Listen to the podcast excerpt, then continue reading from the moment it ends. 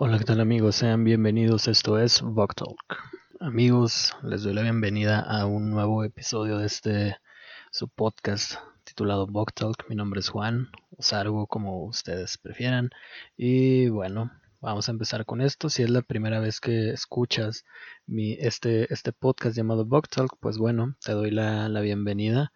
Eh, aquí tratamos diversos temas de interés, tratamos eh, cosas que se me ocurren en la cabeza, cosas, que me, de las cuales me gusta dar la opinión de interés popular o no, social, político, eh, dependiendo la situación, dependiendo el humor y lo que ocurra alrededor del mundo, todo hablado desde el inexpertismo de alguien en sus 20 años. Así que te doy la bienvenida si es la primera vez que me escuchas, si no, gracias por seguir aquí, por escuchar de nuevo eh, este podcast. Ya la semana pasada no hubo episodio, pero bueno, era, era Semana Santa, ¿no? No que por eso no haya habido episodio, pero bueno, es un buen pretexto, ¿no?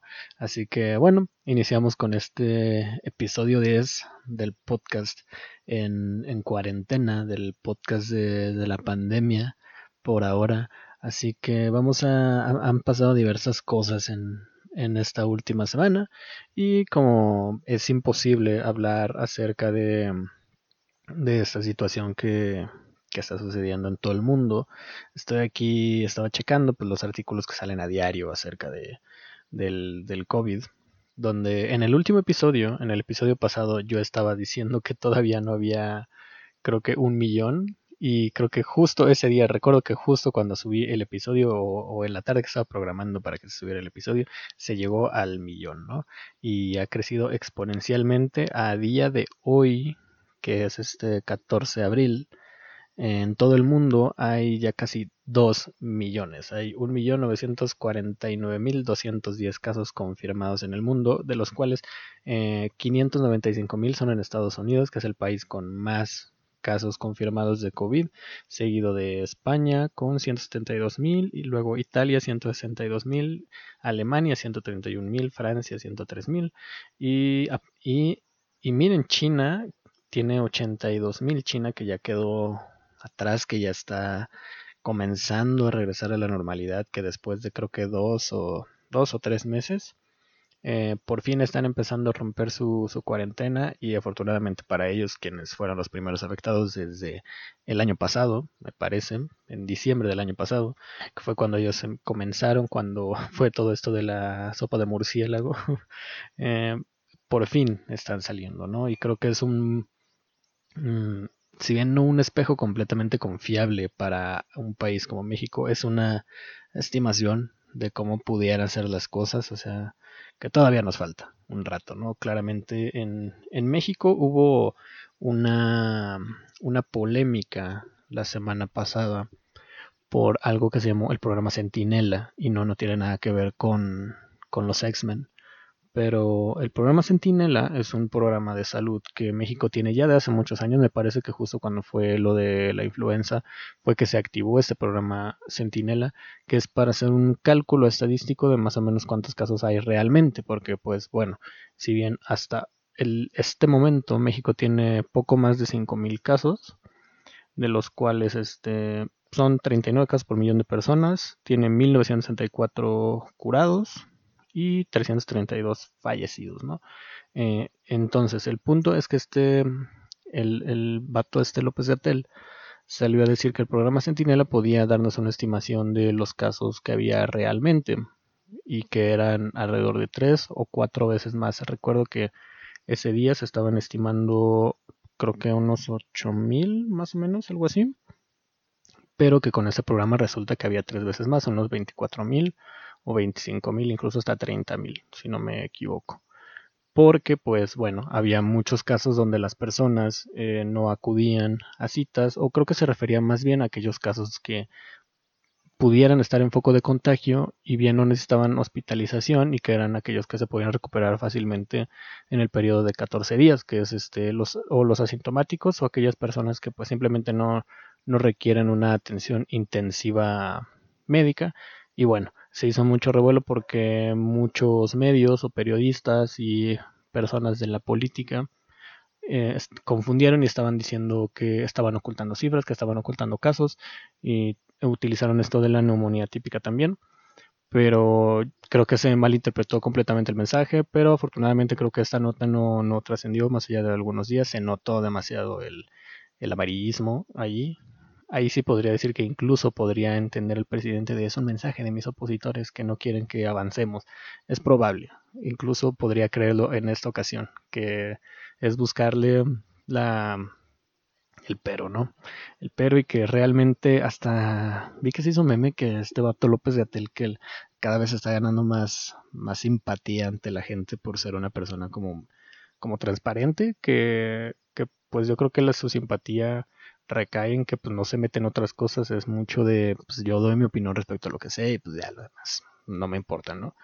Pero bueno, de que se hartó aparentemente de manera elegante de las mismas preguntas todos los días y dijo algo así como de, miren, entre más vayan poniendo atención a las cosas que ya dije, quizás podrían mejorar la calidad de sus preguntas. Le dijo a los periodistas de las, de las conferencias que hay diariamente a las 7 de la noche. Me pareció una, una cosa bastante acertada y también para evitar esta confusión de que creían que se estaban ocultando casos cuando simplemente el programa Centinela opera de otra forma y es importante saberlo, ¿no? Es importante saber cómo opera esto, que simplemente es una un cálculo estadístico de personas que pudieron haber estado expuestas y que realmente hay más casos o podría haber más casos de los, de, lo, de los que realmente hay este, reportados, pero que muchos de estos casos no necesitan hospitalización, simplemente estar aislados, llamar a los números de emergencia para que le, proporcionen el tratamiento adecuado, que si bien no es em, una cura directa para el virus, al ser eh, personas que no son casos críticos, pues bueno, es un no estorben a las personas que sí son casos críticos. Claro que los estamos contabilizando, pero pues no se espanten amigos, ¿no? Los estamos contemplando y esa es la idea de que, de que se sigan contemplando estos casos y pues muy bien en ese sentido y muy bien utilizado este, este programa Sentinela, ¿no? Pero bueno, en otras noticias o en otros este, cosas que me, que me estuve enterando, que estuve investigando o que, con las cuales me topé para, para hablar en el podcast del día de hoy es esto de que en Reino Unido empezaron a, circular ciertas notas falsas acerca del, coronavirus o, o, notas falsas hasta el momento.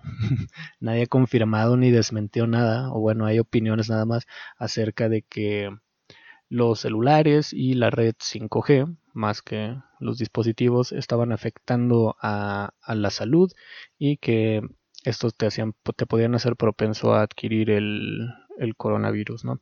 Ah, en respuesta a esto, muchas personas dentro de, Gran Bretaña quemaron, quemaron celulares y, e intentaron, o si no es que si tumbaron una red de, de celular de para 5G porque argumentaban que afectaba el sistema inmune. A esto salió una comunidad de científicos a decir, amigos, no, esto no, no es cierto, no está confirmado, aunque yo recuerdo que en su momento cuando empezaron a hablar de que iban a colocar ya las antenas para el 5G y de que en algunos países ya había 5G, en Estados Unidos y en Europa, en México creo que apenas está llegando. Sí recuerdo haber leído también artículos acerca de las afectaciones de salud que podían tener estas, estas ondas electromagnéticas o el campo magnético que, que que tenía la red 5G. En específico recuerdo que había como que las primeras notas que vi eran de que aves estaban como que afectaban el sentido de orientación de algunas aves por los campos electromagnéticos y que esto iba a afectar demasiado a, la fauna aérea o a, ciertas especies animales, sobre todo aves, ¿no? Pero ya había, ya había visto esto de las afectaciones a la salud. No sé qué tan cierto, qué tan certero sea hacia el sistema inmune, pero había de que afectaciones cerebrales y en el ADN y todo esto. Y bueno, mm, justo me topé con un artículo de la BBC que hablaba acerca de esto, pero mencionaba que como que no estaba confirmado acerca de las afectaciones al sistema inmune en específico, porque creo que todos sabemos que las ondas celulares y los microondas y todo eso pues tienen afectaciones directas al, al cuerpo, al, a la sensibilidad neurológica y, todo esto, ¿no? Y precisamente eh, creo que en estos días muchas personas he visto sobre todo en Twitter o bueno bueno, lo he visto en mis distintas redes sociales acerca del insomnio que han sufrido algunas personas por estar encerrados todo el día, que se sienten diferentes, que tienen pesadillas o que están teniendo problemas de ansiedad o de depresión, en algunos casos por estar aislados y esto es perfectamente normal, ¿no? Es por toda la ansiedad que, que mm, pues que nos acoge en este en esta en esta situación de estar encerrados de la pandemia de la incertidumbre el estrés que provoca el realmente pues no saber cuándo va a terminar el que no haya una cura el que en el caso de México pues sea tan preocupante la situación de salud porque no sabemos qué va a pasar y esto afecta a distintos niveles a las personas y conforme pasa el tiempo se puede poner peor y hay que tratarlo. En el sentido de, del sueño porque muchas personas veo que muchas personas se acuestan muy tarde, se levantan muy tarde y no pueden dormir y tienen pesadillas, se sienten ansiosos. En ese sentido, bueno, yo creo que uno no es insomnio como tal porque a fin de cuentas se duermen, se duermen tarde y se, y se levantan tarde.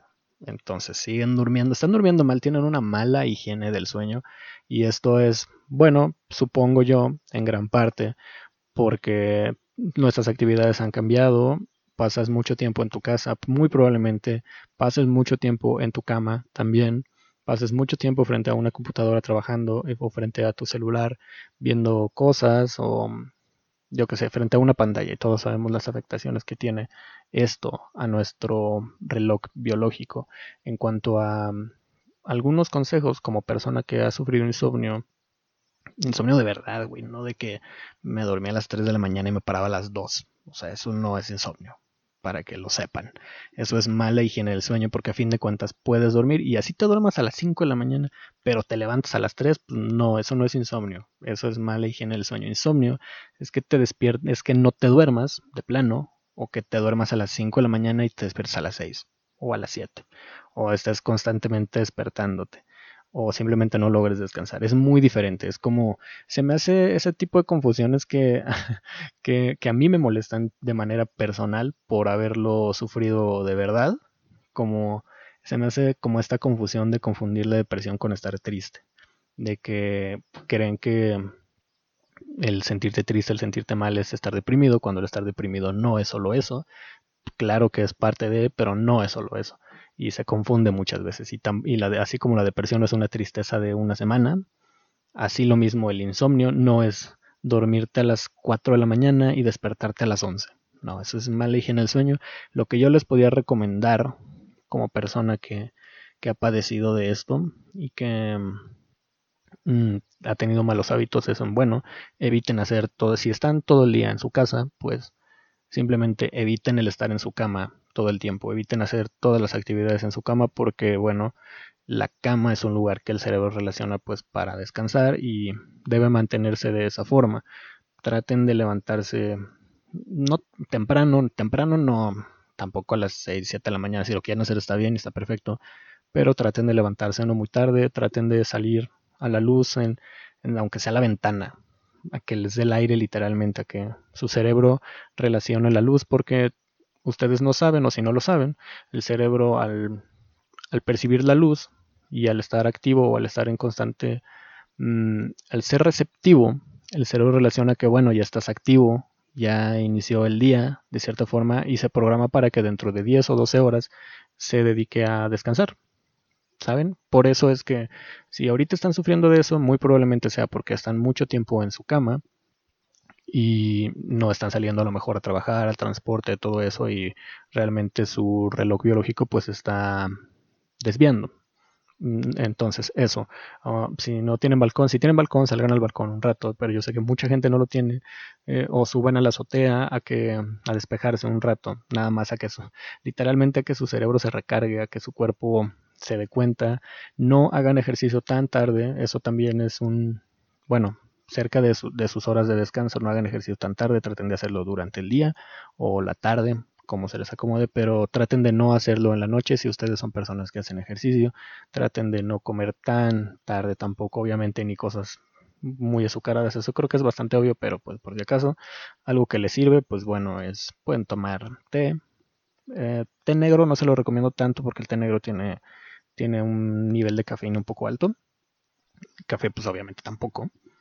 Pero pues un té de manzanilla, un té de hierbabuena o un té verde puede funcionar o tés para dormir pueden, pueden funcionar muy bien. Ejercicio de, respiración o si les gusta escuchar música, pues es música relajante. Traten, eso es algo que yo, que yo leí, de que escuches música, pero no música que, que, es que el pendejo, no música que te guste, digamos, no la música que escuchas normalmente, sino trata de descubrir música relajante o música que no sea muy estridente, ¿no?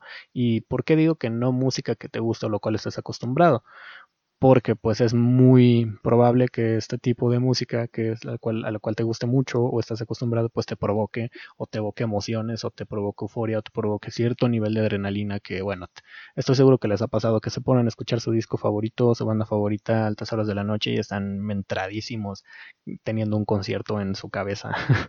Pero bueno estos son algunos consejos que les podría dar si ustedes están sufriendo de eh, insomnio o tienen afectaciones en el sueño o tienen una mala higiene del sueño. Son cosas que les podría decir. También el alejarse tantito de redes sociales para no estar en constante estrés por las noticias, por la incertidumbre, son cosas que funcionan y funcionan muy bien también. Pues no usen, si no pueden dormir, no usen el celular, no, no lo hagan, porque siguen recibiendo luz y su cerebro pues menos. Traten de alejarse, sí pueden escuchar música, pero no con la pantalla enfrente. Así que bueno, les doy ese, tipo de consejos para que puedan dormir un, un poquito mejor. Y continuando con, con, las, con las cosas que pueden, que pueden suceder, estuve, estuve leyendo bastante, bueno, todos estamos bastante expuestos a, a esta situación y estuve leyendo que si ven, ven, que hubo como una confusión en cuanto al tipo de cubrebocas que se debía usar, que primero dijeron que no, que porque tenían que ser N95, pero pues que no compraran N95 si no eran necesarios, y eso yo creo, creo que lo apoyo. Respecto a que si comprabas o no N95 y que si no lo necesitabas, pues no lo, no lo compraras, pero ahora ya sí ya se recomendó el uso de mascarilla, al menos la mascarilla quirúrgica me parece. ¿Por qué? Bueno, yo realmente dudo de la efectividad de algunas cosas, pero creo que eso es algo que confirme que te da la sensación de protección, que no te sientes expuesto y que esto funciona aparentemente como un buen placebo para la cabeza, para precisamente esto, sentirte protegido, que quizás no es, digamos, la protección máxima, la, protección más adecuada, porque obviamente la protección más adecuada pues, es el N95, pero que mucha gente se siente mucho más tranquila usándolo y que eso es bueno para evitar, eh, digamos, la histeria, evitar todo lo contrario de lo que yo leí en otro artículo, que es que hay personas que, porque la mente es muy poderosa, amigos, de que hay personas que pueden llegar a presentar todos los síntomas de, del coronavirus y no tenerlo. Eso es algo que también creo que hizo hincapié el este Legatel de decir que tú podías tener ciertos síntomas o todos los síntomas y aún así no tener coronavirus, simplemente tener como la coincidencia de tener todos los síntomas pero realmente no estar enfermo. Esto aparentemente funciona como yo lo entendí, como una clase de embarazo psicológico, pero en este caso provocado por, por la ansiedad, por el pánico, por la neurosis que te puede provocar el estar expuesto a las noticias y el estar leyendo que mm, cuáles son los síntomas, de qué manera te puedes contagiar y al estar expuesto. Y muchas veces nos engañamos y empezamos a buscar cosas. Digo, la verdad no sé si, esto es algo común. Yo supongo que sí, que por eso se escriben los artículos, de que a lo mejor te sientes un poquito con todo eso, empiezas a sentir cosquita en la garganta o lo que sea y lo relacionas con eso. Eso es algo que a mí realmente me ha, me ha pasado porque lo pienso como un puedo estar enfermo en este momento y no saberlo o ser asintomático o empezar de cierta manera o decir, ay, ¿sabes qué? Pues es que ayer fui a la tienda, ayer hice esto, igual y me contagié y no lo sé y ya me voy a morir. bueno, igual y no morir, pero te pones a pensar en las formas que, que te puedes contagiar. Como también eh, vi que hubo un vato, un, un influencer o un youtuber, un youtuber más bien, no sé si bien, supongo que sí que el vato es un caso de coronavirus confirmado 100%, pero que salió de su casa y grabó un video yendo a un cajero, eh, yendo a un supermercado y a comprar pizza o algo así, con un cubrebocas normal y unos guantes. Yo no vi el video, simplemente vi la nota, Pero, verga, amigos, creo que qué clase de responsabilidad es esa. Yo espero realmente, o sea, todo el mundo lo tundió en redes sociales y hate y hate y hate y hate en contra de este estúpido. Yo realmente espero, digo, según yo cuenta con, no sé si sea delito, estoy casi seguro que podría clasificarse como un delito en contra de la salud pública. Mm, vi que ya que hasta alguien lo estaba acusando como de, ¿cómo se dice? Bioterrorismo, no sé, sí supongo que bioterrorismo es la palabra. Ojalá que sí, yo realmente espero que de menos este, lo multen de alguna forma porque es increíble la estupidez a la que llega mucha gente.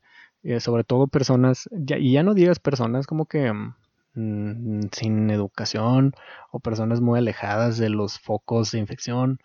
No, puedo entenderlo, no, pero este es un vato con acceso a internet, un vato conocido dentro del mundo de redes sociales que estaba confirmado, que el vato lo sabe, que fueron a su casa, que le dijeron que se encerrara y no, decidió ir al súper y creo que se excusó diciendo como que no fue en una hora pico, digamos. Pero no, realmente si no, si no tienen como claridad en sus pensamientos, amigos, no, no, no hagan estupideces, porque también vieron que estuvo como el caso del mercado este de la viga, por lo de Semana Santa, que fueron a comprar mariscos todo el mundo, en que estuvo activo borrado de gente, y también vi otra nota acerca de que en esa eh, la gente no cree en el virus. Mm, yo realmente, no puedo decir que no he escuchado esto antes porque sí, ya, lo he escuchado, pero que simplemente no creen y que eh, en varios municipios del Estado de México y, en algunas ciudades se espera que en cualquier momento explote. O sea, están temerosos de lo que pase como con los casos de infección en ese tipo de municipios porque la gente no cree y la gente pues, simplemente no está tomando las medidas en serio porque real, porque literalmente dicen que no existe si existe el hombre lobo en Oaxaca, creo que es donde salió la noticia de que había un supuesto hombre lobo, ¿no? Esto me suena a una historia onda el chupacabras o, cosas así. Pero bueno, eh, espero que algo reaccione porque ya dijeron que es como inminente, que la fase 3 va a suceder porque va a suceder simplemente por el tipo de país que somos. Y este es uno de esos casos donde decimos es nuestra culpa por ser pobres, ¿no? Nuestra culpa por ser pobres. Pero, pero bueno, en fin, eh, esperemos que todo esto salga bien, que la gente cada vez vaya agarrando más el pedo. Yo realmente sí he notado una disminución de personas en, en el mundo en las veces que he tenido que salir de casa, que han sido contadas. Pero yo realmente no sé si, por ejemplo, la semana pasada fue porque pues era Semana Santa. Yo creo que también tuvo que ver el hecho de que fuera Semana Santa. Pero bueno, hablando de eso, hablando de cosas santas y no muy santas, no sé si vieron esto de que eh, el año pasado acusaron al líder de esta secta de la luz del mundo por pedofilia, por tráfico de dinero y bueno, lavado de dinero y malversación de fondos y fraude y muchas, muchas cosas. Y vi la semana pasada una nota de que la habían, de que, bueno, también estaba bien vendido el titular, ¿no? Que decía como que desestiman caso contra el líder de la luz del mundo. Yo sí me quedé así como de no puede ser. O sea, bueno, dije no puede ser, pero tres segundos después dije, bueno, sí puede ser, ¿no? Pero bueno, ya me metí a la nota para ver como de cuál era la maroma que se aventaron para, para desestimar el caso. Yo me imaginé una onda así como los políticos de que pues simplemente decían, no, falta pruebas o no se comprobó nada o yo qué sé, esas clases que siempre pasan con la gente que está bien ensartada y bien embarrada, pero sucedió. Eh, en fin, no, que simplemente le desestimaron un caso, uno, uno, de los cargos, que era el de, creo que el de abuso sexual.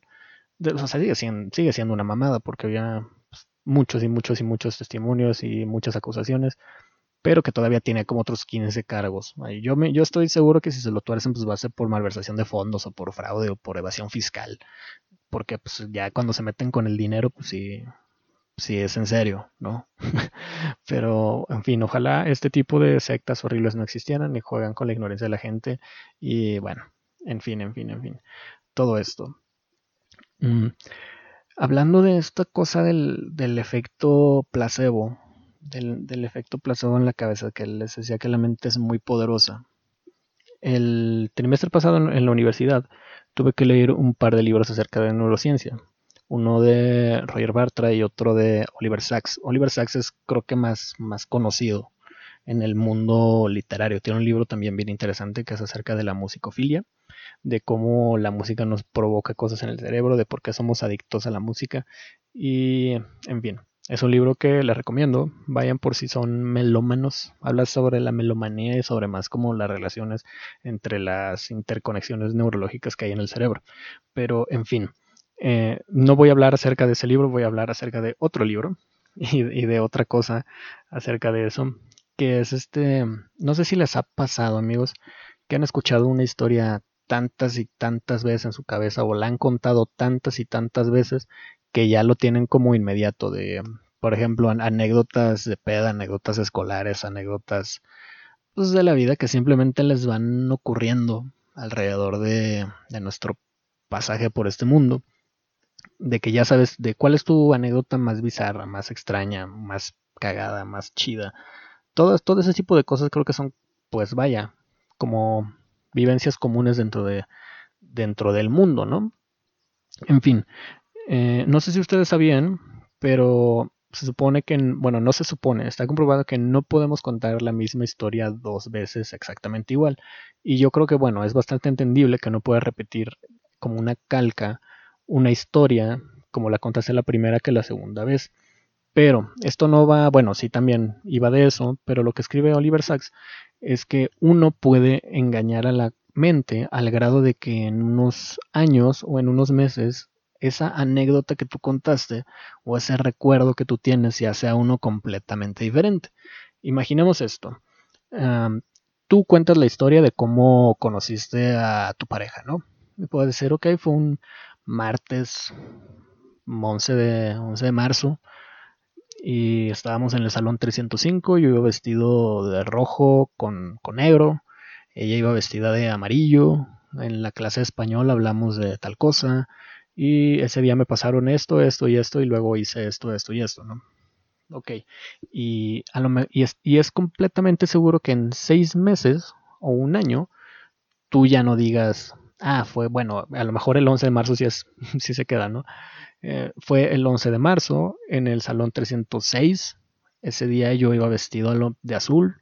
Ella era la clase de matemáticas y ella iba vestida de rosa. Y le dije esto. ¿A, qué voy con esto último? ¿Ven?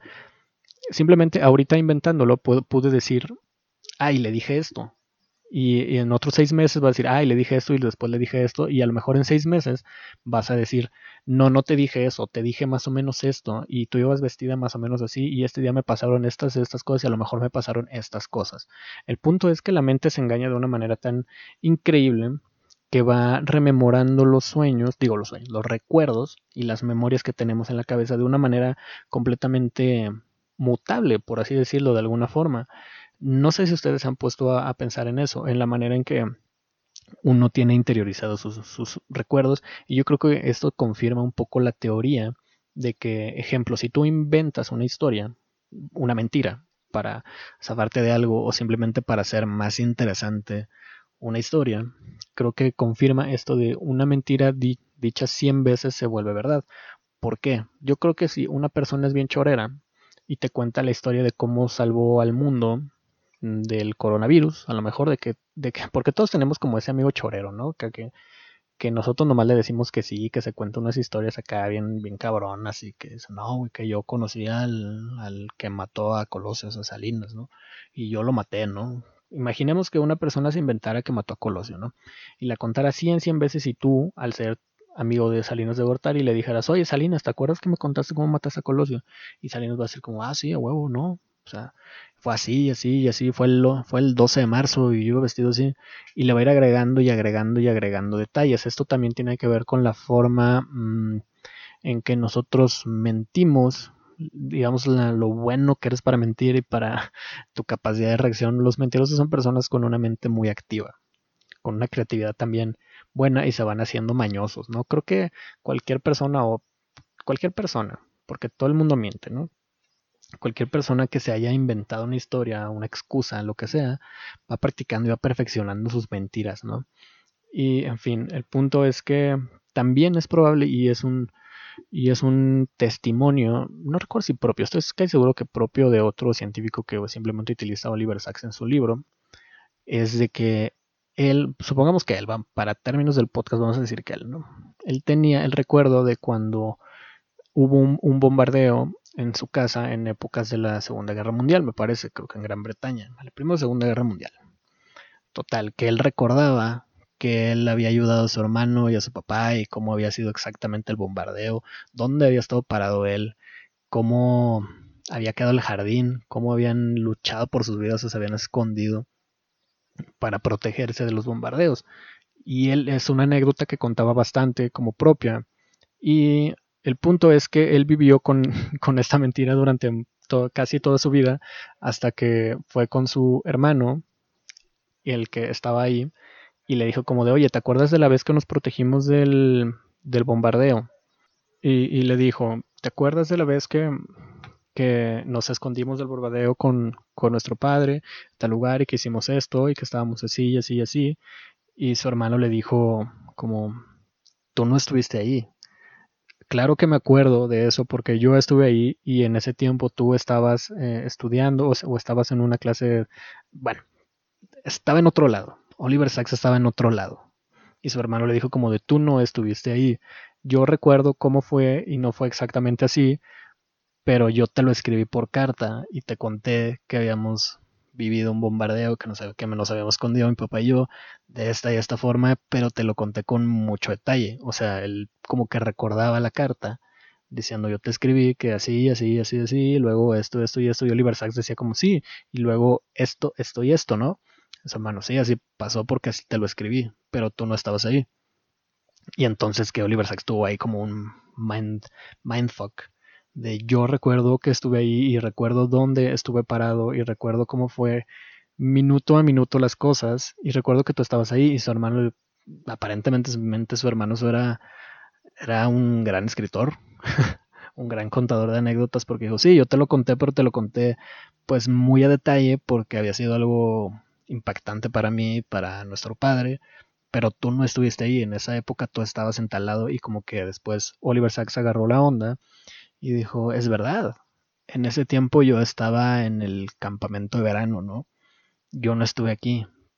Y entonces de ahí nació su, su interés por esto de la conciencia, de las memorias que podemos tener y el cómo se van deformando y que podemos incluso inventarnos recuerdos, de que es probable, a lo mejor, pues el chiste es que nadie se da cuenta, ¿no? Pero es probable que a lo mejor tu mejor amigo, tu hermano, tu pareja, tus, a lo mejor tus papás no, pero probablemente tus amigos o tus parejas o lo que sea hayan contado una anécdota tantas y tantas veces de esas, porque todos tenemos las anécdotas que siempre contamos, ¿no? Por eso lo, lo dije como al, inicio de todo esto, todos tenemos como historias de cosas que nos han pasado y las repetimos una y otra vez porque nos gusta hablar de nosotros mismos y de las cosas que nos pasan, ¿no?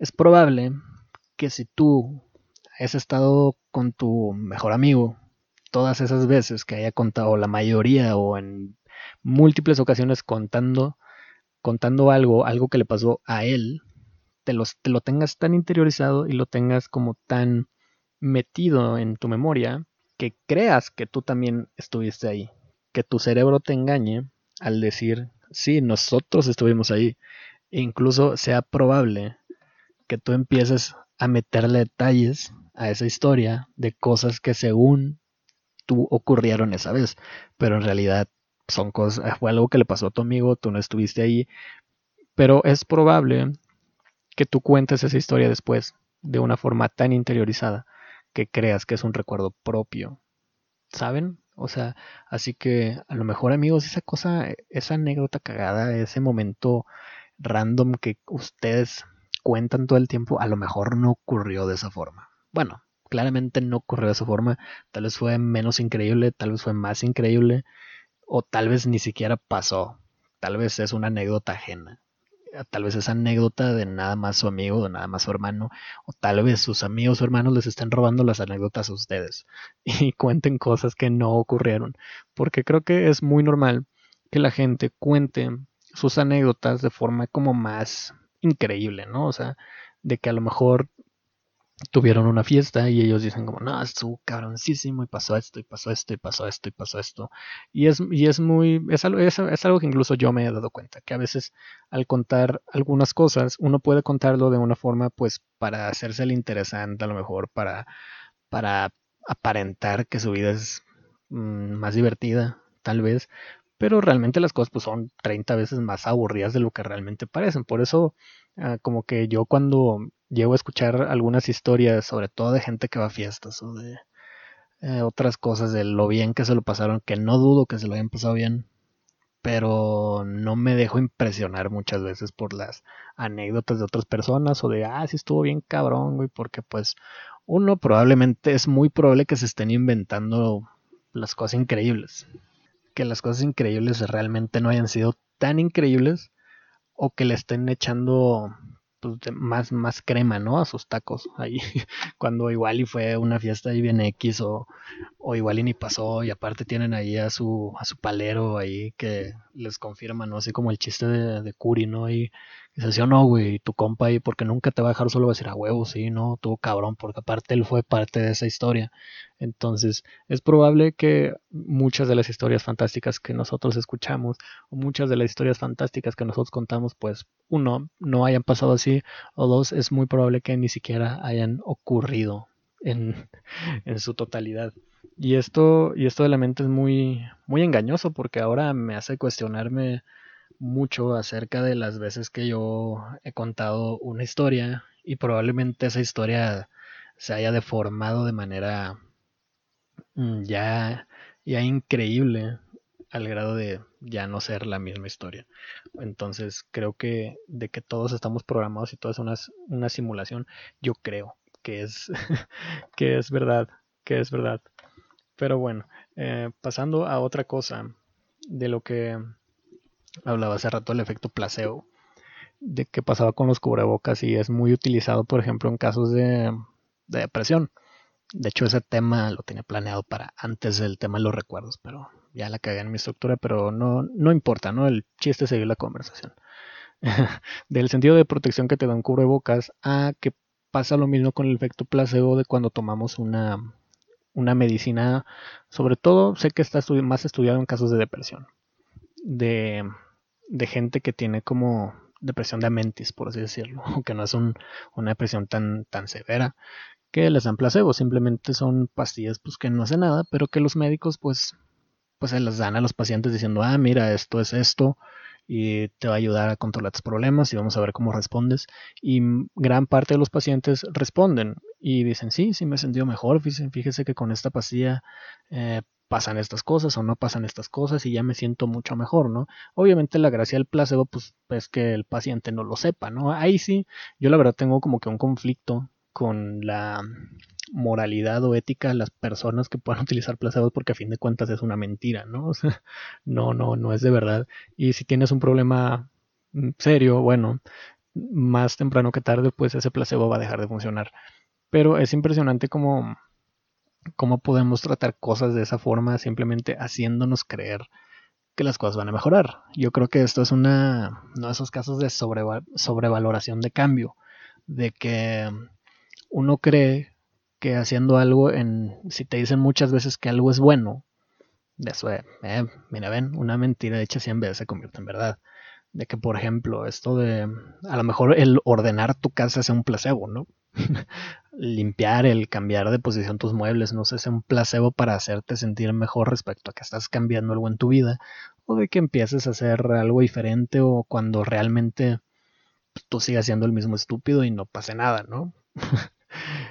Pero nosotros nos gusta creer y creo que lo he vivido en tratamientos como, como médicos, me pasó un poco con cuando tuve los problemas de insomnio, que tomaba ciertas pastillas o ciertos test o que probaba ciertas cosas y me funcionaban algunos días, un par de semanas y luego ya no. O sea, simplemente no dejaban de funcionar y yo creo que era mucho esto de que jugamos con nuestra propia fe al decir como de claro, esto es bueno, esto es bueno, esto es bueno y simplemente me va a hacer bien y va a funcionar para el problema que yo tenga, cuando en realidad pues ya cuando se nos pase la euforia pues pues deja de funcionar. Se me un poco, no sé qué tan absurda es esta comparación, pero como cuando superas la fase de enamoramiento en una relación, de que al principio pues todo es bonito, todo está chido, no hay problemas y, poco a poco se van destapando ciertas cosas, de que a lo mejor el nivel de toxicidad de alguien pues aumenta, a lo mejor empiezas a sacar tus malas mañas, empiezas a sacar ahí tu,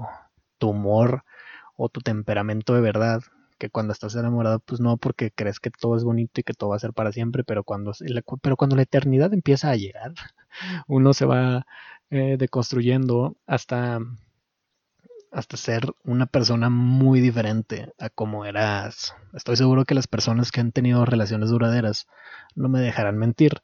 Que bueno, seguramente no, si llevan más de unos años, estoy seguro que no son, a lo mejor son la mitad de similares que eran en los primeros 3, 4 meses.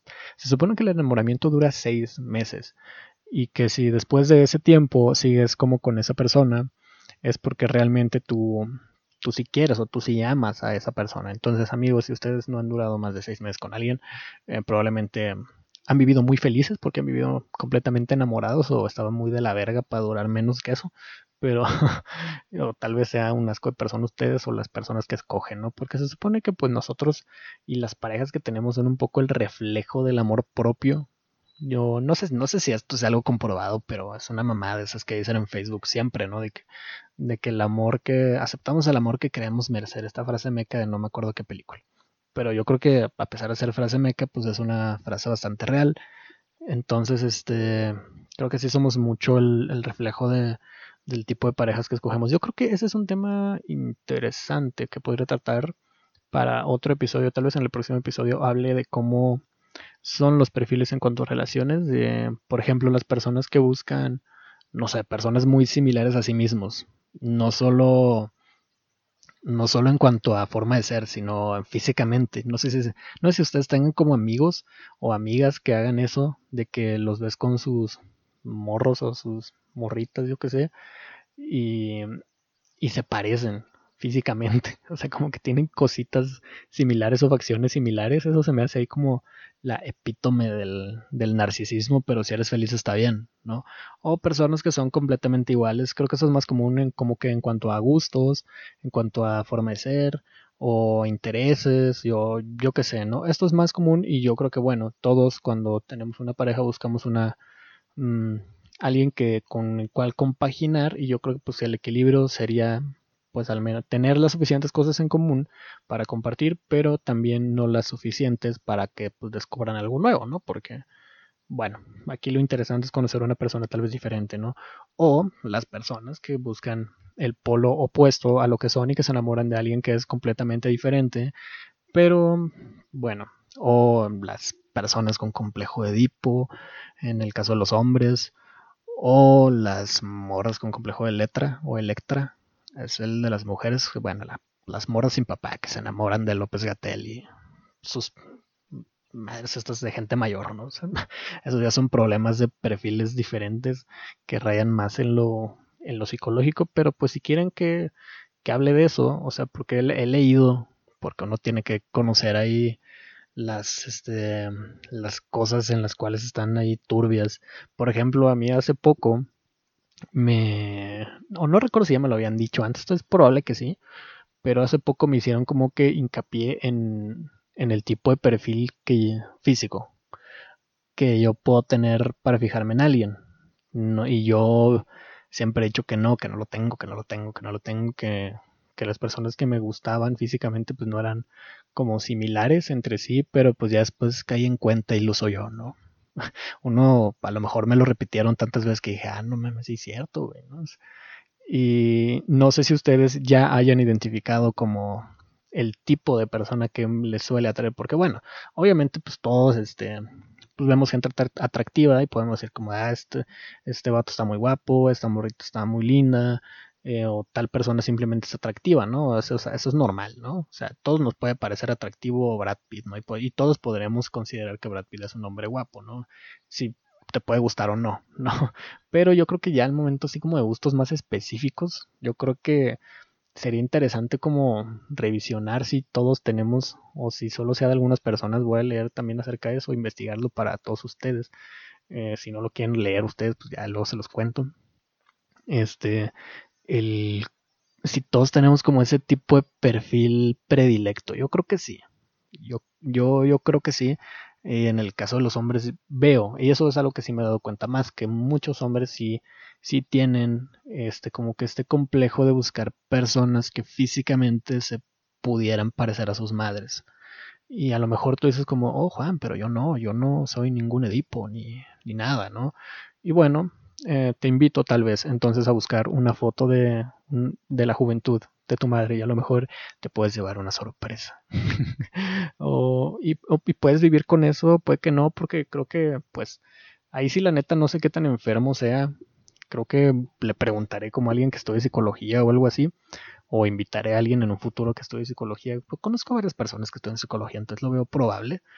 El cómo funciona esto. Si es algo malo, qué tan enfermo es de que, por ejemplo, tú digas, no, pues yo sí tengo un complejo edípico, de que sí busco personas que tengan actitud materna o simplemente se parezcan a mi mamá. Y estoy, estoy consciente, estoy feliz, ¿no? Digo, no, eso no significa que seas ningún degenerado, o tal vez sí, o las mujeres que se fijan en hombres como en busca de una figura paterna ausente o algo así. Sería interesante como, como buscar, porque estoy seguro también que hay que pasa lo mismo en las mujeres, de que también pueden llegar a buscar como hombres que se parezcan a sus padres o que tengan actitudes, o sea, creo que es más normal que tengan actitudes paternas o algo así, como en el sentido de protección paterno, pero en el sentido como del físico, estoy seguro que ocurre, pero probablemente sea menos común que en los hombres al buscar aspectos similares a los de sus madres. Eso sí lo había visto como que en cuando otras cosas, ¿no?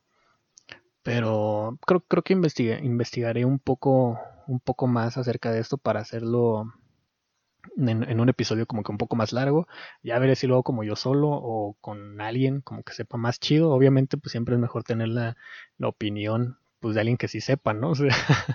de alguien que esté más informado más allá de algunos libros ahí de consulta rápida o de, o de Google, ¿no? Porque pues, si, consultas esta clase de cosas en Google, pues probablemente digan, no, pues si eres, si tienes los complejos de Edipo muy marcados, pues también tienes cáncer, ¿no? Ya ven que todo lo que buscas en Google, pues es cáncer de todo, ¿no? Todo, todos los síntomas que tú tengas siempre son cáncer, ¿no? O sea, entonces, este, lo, lo, voy a checar o háganmelo saber por medio de mis redes sociales como de, oh Juan, fíjate, yo leí esto, o yo sé de este tema, o yo estudio psicología o no estudio, pero pues me gusta hablar ahí como tú, ahí de puras cosas que no sé, pero más o menos sí le sé. entonces, los invito a ampliar eh, la conversación como siempre. siempre.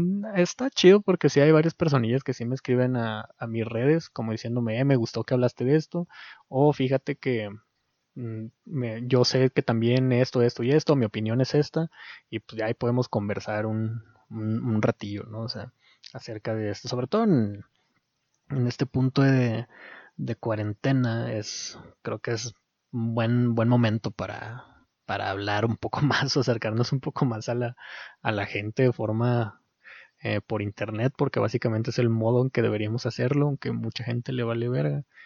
Pero bueno, si quieren conversar acerca de esto, acerca o acerca de otros temas que ya hemos tocado en el podcast, pues, pues con gusto lo, recibo en mis redes sociales. En Instagram me encuentran como arroba sargo con z, sargo guion bajo. De todas maneras, las redes sociales te las dejo en la descripción del episodio. Y en Twitter igual sargo, nada más que la A es una X, ambas terminan con guion bajo. Sargo, guion bajo, arroba sargo, guion bajo. Una con A, otra con X, ambas con Z. para ampliar la conversación. Igual estaba planeando como... Mm, la semana pasada le di muchas vueltas antes de decidir no hacer episodio, ¿no? este, de hacer como un en vivo, hacer un en vivo como platicando, no, no sé si como tal un, un episodio como como en línea porque estaría raro. No sé, bueno, si les gustaría, pues con todo gusto puedo preparar algunos temas y hacer un en vivo y a lo mejor platicar con algunos de, de, los escuchas de este podcast. Sé que, sé que tengo al, menos más de dos escuchas fieles del podcast. a lo mejor no tanto. Yo sé que Bueno, X no voy a hablar de los números del podcast, pero sé que hay personas que sí lo escuchan. Entonces, mm, háganmelo saber, a lo mejor aviento una encuesta como en mi, en mi Instagram o en mi Twitter para ver si les gustaría que hiciéramos un en vivo platicando. Platicando de esto, de cualquier otra cosa, simplemente tirando, tirando rollo para contar nuestras experiencias en la cuarentena. Con ustedes o yo solito, no sé, háganmelo saber en, mis redes si les gustaría que hiciera esto. Sin, de todas maneras, si no quieren y yo lo voy a hacer, pues ya ahí, recibirán el informe ahí en, en, mis redes, ¿no? Pero bueno amigos, esto ha sido todo por este episodio de, de Box Talk. Me parece que es el episodio 10, si no me equivoco. Técnicamente es el 11 porque pues el episodio 6 fue dividido en dos. Pero bueno, muchas gracias por escuchar el episodio 10 de Vox Talk. Yo fui Juan Osargo. Si es la primera vez que escuchaste este podcast, muchas gracias por quedarte hasta el final. Ojalá lo hayas disfrutado. Y nos escuchamos en el próximo episodio, amigos. Largos días y gratas noches.